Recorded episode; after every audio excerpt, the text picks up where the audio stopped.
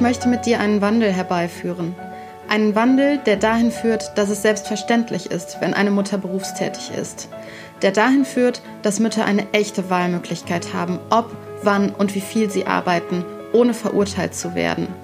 Einen Wandel, der dahin führt, dass Mamas stolz sind auf das, was sie leisten und so die wertvolle Zeit mit ihren Kindern noch mehr genießen können. Wie können wir diesen Wandel lostreten? Indem wir uns gegenseitig befähigen, Wissen teilen, zusammenhalten, uns gegenseitig stärken. Lass es uns starten, und zwar jetzt. Ich bin Elu Falkenberg, Mama von drei Kindern und im beruflichen Glück.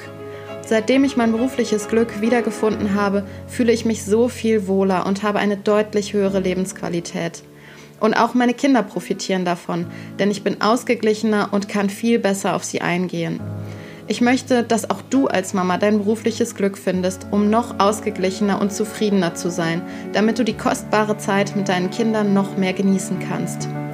Deshalb stelle ich dir in diesem Podcast Möglichkeiten vor, wie du die Stolpersteine auf dem Weg zum beruflichen Glück überwinden kannst. In dieser Folge geht es darum, wie man Killerphrasen wie früher haben die Mütter das doch auch geschafft als solche erkennen kann und wie man damit umgehen kann. Viel Spaß beim Zuhören.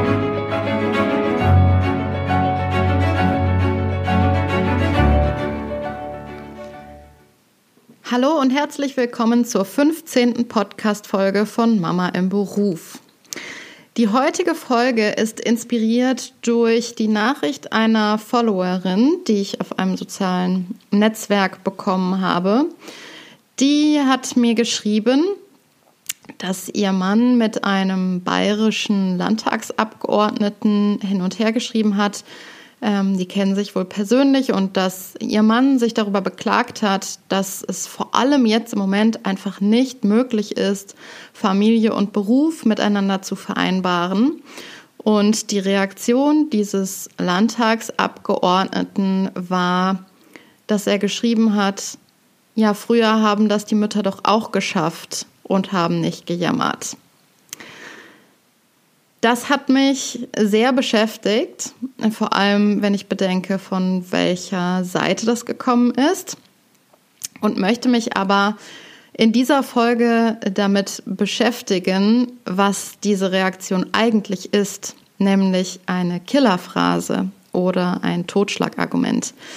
Die Definitionen von Killerphrase oder Totschlagargument sind sehr ähnlich. Ähm, ich finde Killerphrase ein bisschen passender in dem Fall. Und Killerphrasen äh, haben das Ziel, das Gegenüber mundtot zu machen und blockieren dann eben jedes lösungsorientierte Denken. Also wenn man so etwas hört wie, ja, früher haben die Mütter das doch auch geschafft, dann sagt man ja erstmal nichts mehr, klassischerweise. Und in der Regel haben Killerphrasen auch das Ziel, den aktuellen Zustand aufrechtzuhalten. Und auch das könnte man jetzt vermuten, wenn dieser bayerische Landtagsabgeordnete sagt, früher haben die Mütter das doch auch geschafft, dass er mit dem aktuellen Zustand eigentlich kein Problem hat, was jetzt die ähm, Herausforderungen der Mütter angeht. In der Regel wollen Killerphrasen einen Widerspruch verhindern Sie wollen ablenken von dem eigentlichen Thema und auch hier, es geht ja jetzt gerade um die Gegenwart.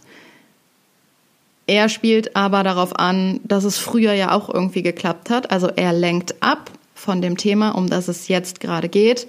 Whataboutism sagt man zum Beispiel auch ähm, relativ modern dazu. Also das so Äpfel mit Birnen vergleichen sozusagen. Und meistens wird der Gesprächspartner auch herabgesetzt durch so eine Killerphrase. Und wenn man das auch mal auf diesen Satz, früher haben die Mütter das doch auch geschafft, bezieht, dann kann man da eine ziemliche Herabwürdigung des Gesprächspartner, Gesprächspartners erkennen, weil er impliziert ja, ja, du bist halt einfach nicht gut genug, das im Moment zu schaffen und ähm, du strengst dich halt nicht genug an. Ähm, du jammerst hier äh, ohne Grund und äh, du hast eigentlich kein Recht zu jammern. Mit solchen Killerphrasen wird ein kreativer Prozess in einer Diskussion verhindert. Und auch das kann man hier deutlich sehen. Dieser Satz, diese Reaktion lässt keine Möglichkeit für kreative Lösungsvorschläge. Killerphrasen sind also alles in allem ein sehr wirkungsvolles, aber unfaires Instrument, um eine Diskussion zu beenden. Dem muss man sich jetzt natürlich aber nicht hingeben und äh, Opfer der Killerphrase werden. Es gibt Möglichkeiten, darauf zu reagieren und das Gespräch wieder in lösungsorientierte Bahnen zu lenken. Das ist Trainingssache. Man muss das ein bisschen üben, aber es gibt Möglichkeiten, darauf zu reagieren. Ich stelle dir jetzt mal fünf Möglichkeiten vor, wie man auf so eine Killerphrase reagieren könnte. Die erste Möglichkeit, auf eine Killerphrase zu reagieren, ist eine Rückfrage zu stellen. Also bezogen auf unser Beispiel, früher haben die Mütter das doch auch geschafft. Da könnte man die Rückfrage stellen. Sie sind also der Meinung, dass es momentan gar kein Problem gibt. Eine zweite Möglichkeit wäre das einfache Ignorieren, wenn man jetzt in einem Diskurs mit mehreren Leuten zum Beispiel ist und äh, es gibt vielleicht sogar sowas wie einen Moderator, dann könnte der Moderator einfach sagen, danke, ich mache jetzt mit dem nächsten Punkt weiter. Das ist nicht in allen Situationen anwendbar, aber in manchen, gerade in größeren Gruppen, wenn auch diese Killerphrase nicht bei allen anderen auf Zustimmung stößt sozusagen, dann kann man diese Möglichkeit des Ignorierens anwenden. Die dritte Möglichkeit ist, die Killerphrase einfach zu entlarven und sie zu benennen. Also sowas wie, das ist eine Killerphrase, die uns nicht weiterbringt. Können wir jetzt bitte sachlich weitersprechen? Eine vierte Möglichkeit ist ein Gegenangriff. Also zum Beispiel auf unseren Satz von, vom Anfang bezogen. Früher haben die Frauen das doch auch geschafft. Daraufhin könnte man sagen, dann können Sie ja jetzt die Aufgaben Ihrer Frau übernehmen. Und die fünfte Möglichkeit, und das ist ein Allrounder, das kann man eigentlich immer anwenden, ist die Frage zu stellen, aus welchem Grund sagen Sie das jetzt? So kann man dann nämlich wieder ins Gespräch kommen und hat dann vielleicht sogar die Möglichkeit, das Gegenüber, das die Killerphrase benutzt hat, besser zu verstehen. Vielleicht gibt es ja wirklich ähm, sachliche Gründe, die äh, das Gegenüber hat und über die man dann sprechen kann. Also ich fasse die fünf Möglichkeiten nochmal zusammen. Die erste Möglichkeit ist, eine Rückfrage zu stellen. Die zweite Möglichkeit, das Ignorieren. Die dritte Möglichkeit, die Killerphrase entlarven und benennen. Die vierte Möglichkeit, der Gegenangriff.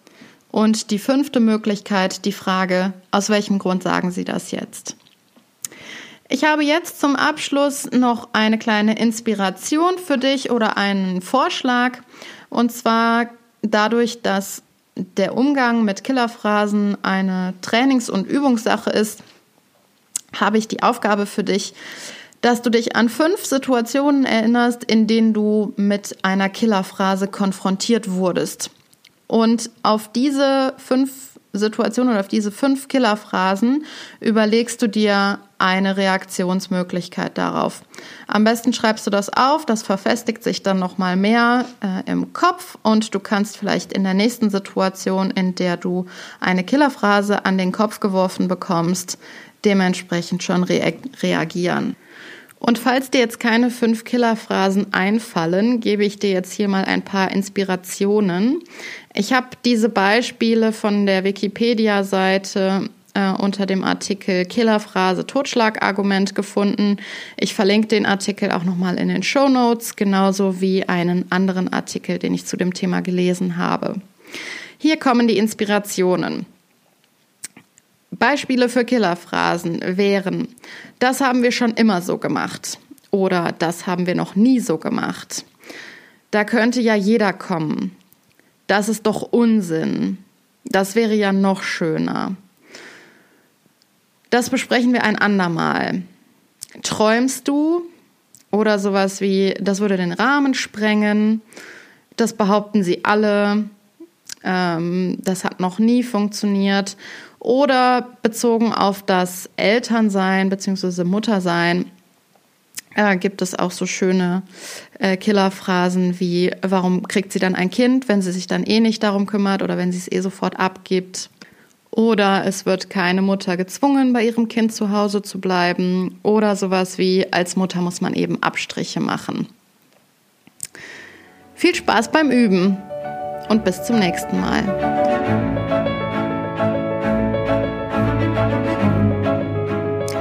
Dir diese Folge gefallen hat, dann freue ich mich über eine positive Bewertung bei iTunes oder bei Spotify. Ich freue mich auch darüber, wenn du den Podcast abonnierst. Das alles hilft dabei, dass der Podcast leichter gefunden werden kann. Ich freue mich auch, wenn wir über Killerphrasen in den Austausch kommen. Wir können uns zum Beispiel connecten über Instagram. Da findest du mich unter elu-falkenberg oder du schreibst mir eine E-Mail an hallo at mamaimberuf.de. Bis zum nächsten Mal.